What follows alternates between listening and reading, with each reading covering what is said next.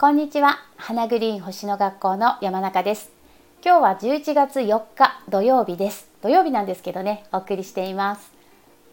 あの私事なんですけれども今日11月4日は、えー、花グリーンのオープンした日になります。えっと2010年の11月4日にえー、自宅で小さなリフレクソロジーサロンをね始めました。であれから13年が経つということで今日は13周年になります。えー、本当にあのこれまでを振り返ってみるとたくさんのねご縁をいただいてあの本当にお客様に恵まれてきたなっていうのをもうしみじみあの感じています。で本当にありがたいと思っているし、えー、もうありきたりのね言葉なんですけど本当にもう感謝の気持ちしか、えー、ありませんって言ったのが私の今のあの正直な気持ちというか あの本音になります。であのこれからね14年目になるわけですけどまあやっぱりあの時間の経過とともに、まあ、星が動いているようにねその私の気持ちや興味のある、えー、方向っていうのもこの軸の部分はね変わらなくてもやっぱりやってってきた活動は、え少しずつ少しずつ変化してきていますし、まあ、始めた当初はねリフレクソロジーとアロマテラピーそれからマナカードもね最初からやっていたんですけれどもで、まあ、自宅で お客様にね、トリートメントをさせていただく施術をさせていただくっていうところから、始まってで2012年に、え先生術に出会うんですね。で2012年にあの先生術に出会ったところから、え今度はやっぱり先生術を、えー、がメインになっていくんですよね。そっちのお客様が、えー、すごく増えていってで2020年のやっぱりコロナっていうのが一つ大きなまた転機になってあ全てをねこうオンラインに切り替えていったことで、まあ、そのお客様とのご縁がこう一気にわっと広がったんですよね。やっぱりこう物理的な距離関係なくこう全国のお客様に出していただくようになりましたしあと海外のお客様ともねご縁をいただくようになったし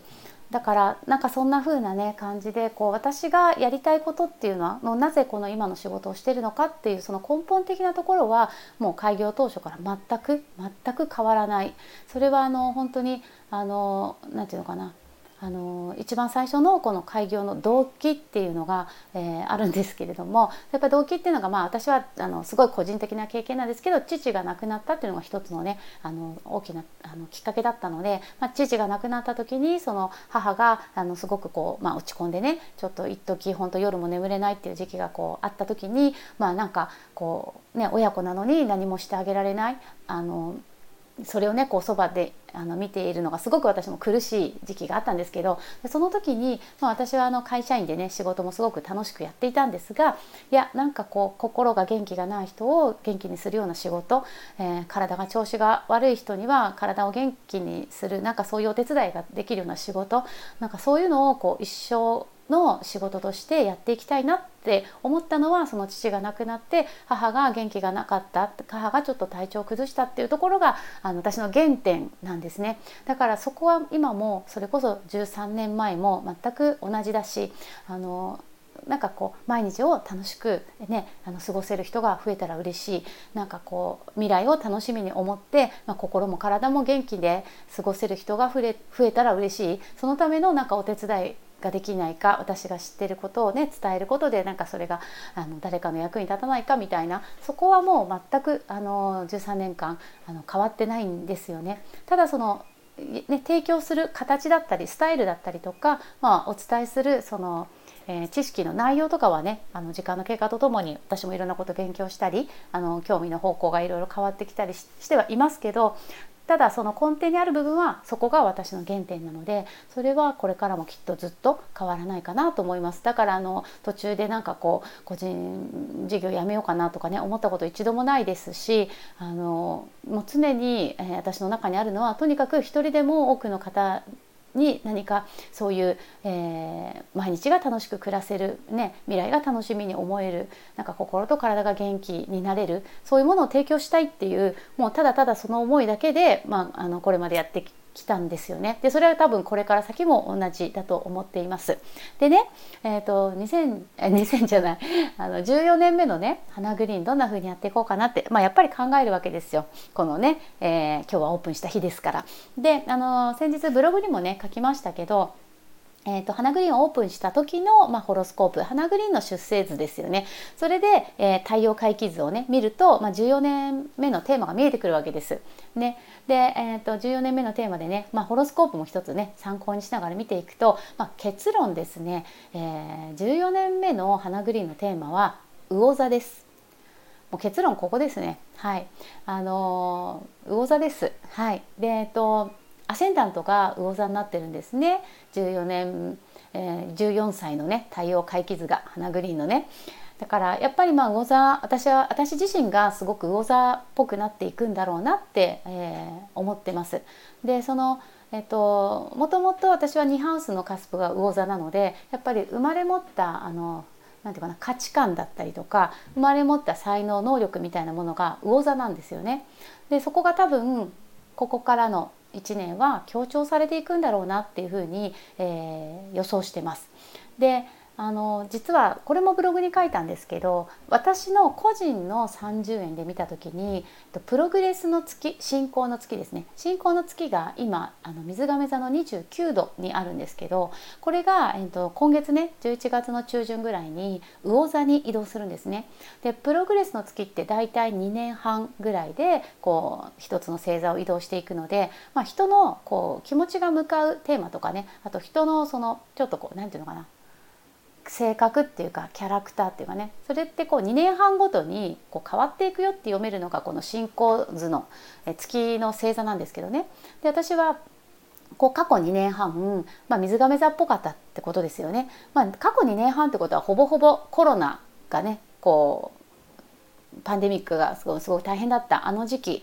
にこうかぶると思うんですけど、まあ、大体そこがもう私は水亀座的な感覚で生きていた。もともと月星座が私は水亀座なのでね、まあ、すごくこうそういう意味ではあまり違和感なく、まあ、過ごしてきたんだと思うんですけどでそれが今度は、えー、魚座のような気持ちになっていく。魚座の世界に気持ちが向かいやすくそして私自身も魚座の性質が強く出る。そういうこれからの2年半になっていくっていうふうに読めます。でなので花グリーンの太陽回帰図を見ても魚座が強調されていてで私の個人の30円でも、えー、プログレスの月が魚座に入っていくそして今トランジットの土星は魚座にあるっていうねまあなんかあれもこれもであ私はきっと魚座をやっていくんだろうな花グリーン14年目の1年はって今思っています。であの実際にじゃあ私の今心境はどうかっていうとやっぱりねそうなんですよねそれこそ魚座的な世界なんですよね。まあ、魚座のね世界って言ってもいろいろなねキーワードがありますけどあの一言で言えばやっぱり心とか感情えー、愛情、まあ、そういったところなのかなっていうふうに思ってます。あの毎年ねこのやっぱ11月4日っていうのはあの初心に帰る日というかもうあの改めてねこのこれからの1年どんなふうに仕事していこうかなって私毎年毎年考えるんですけどやっぱり今日あのそれを考えた時にね何を思ったかっていうと、まあ、私が何のために仕事してるのかなとか何でこの仕事が楽しいのかなって考えるとやっぱりそれはお客様とのこうご縁が嬉しかったり人と一緒に過ごす時間が楽しかったりそしてそのお客様がなんか喜んでくれることが嬉しかったりやっぱそこなんですよね。なんかもう本当にそこ、うん、だからそこをねきっと、え魚座が強くなっていく。私自身がね。私自身が魚座が強くなっていく。この、え14年目の花グリーンっていうのはそこの比重がとても大きくなっていくのかなっていう気がしています。だから過去ね2年半はやっぱり水亀座的な、えー、プログレス付きでしたのでえー、とまあ、なんていうかな少しこう風の要素がね強くあったと思うんですけど、まあ、これからは水の要素の強い2年半を私は過ごしていくことになるのでなんかねあの最近よくこうブログとかいろんなところでもあの木星がね大牛座にあるのでこの1年はお金のことを考えるのが大事ですよとか、ね、あの今さそり座の季節なのでお金と向き合うことが大事ですよとかこう書いたりあのお話ししたりしてますけどもちろんそれはそれでねそう思ってるんですけどただちょっとこの先を考えた時にはきっとなんかこう少しずつそういった物質的なこう土の、え、要素とかそういうところからやっぱり気持ちとか感情まあもともと私はそっちが、えー、本来生まれ持った出生図から見るとね、まあ、太陽とか、え、金星お牛座でもちろん土の要素もあのとても強いんですけどアセンダントヤギ座だしね仕事大好きだしそう。だけどまあ10ハウスに海洋性が入っててねやっぱり仕事では海洋性を使っていくことがまあ何て言うかな今世の、まあ、目的というかそういうところもあるし2ハウスのカスプが魚座でねやっぱ生まれ持った才能能力としてやっぱり魚座的な要素が強いしっていうところがこの1年はクローズアップされていくのかななんて思ってます。だからきっとねあのあまりお金のこと言わなくなるかもしれませんけどそれは私のプログレスの月が魚座に入ったからだっていうふうにねはい受け止めてもらえたらあのありがたいかなと思います。まあお金はお金でもちろん大事なことなのでねそれはこれまで通り私の個人としてはやっていきますけれども。きっとこれからのね花グリーンの1年としては魚座的なメッセージをお伝えしていくことが、えー、多くなっていくのかなと思っています。ね、なんかあのー、本当にここだけの話っていうのも変なんですけど私もともとやっぱりこうちょっと人の気持ちを感じやすかったりとかその海洋性にはねかなりこう苦労した時代時代時期も長かったのでね本来こうどちらかというと封印しておきたいあの自分の中の、えー、要素なんですよね。でもそれをまあ全面に解放してあのやっていくことになるのかなこれからの1年はなんてそんな風にも思っていますので、えー、どうぞ皆さんあの14年目の花グリーンもあのご縁をいただけたらねすごく嬉しいなと思います。えー、本当に、えー、今まであの私とこうつながってくださった方こうやってあの聞いてくださってる皆さんあのお一人お一人にねお会いしてお礼を言いたいうん、本当にそんな気持ちでいっぱいです。本当にあのありがとうございます。あのこれからも一生懸命頑張りますので、またいろいろご意見とかね、あのお声かけとかいただけたら嬉しいなと思います。はい、というところで今日はちょっと長くなりましたけれども、えー、花グリーン14年目の決意を、えー、語ってみました。まあ、決意というか今の気持ちですね。はい、えー、今日も最後まで聞いていただいてありがとうございました。それではまた。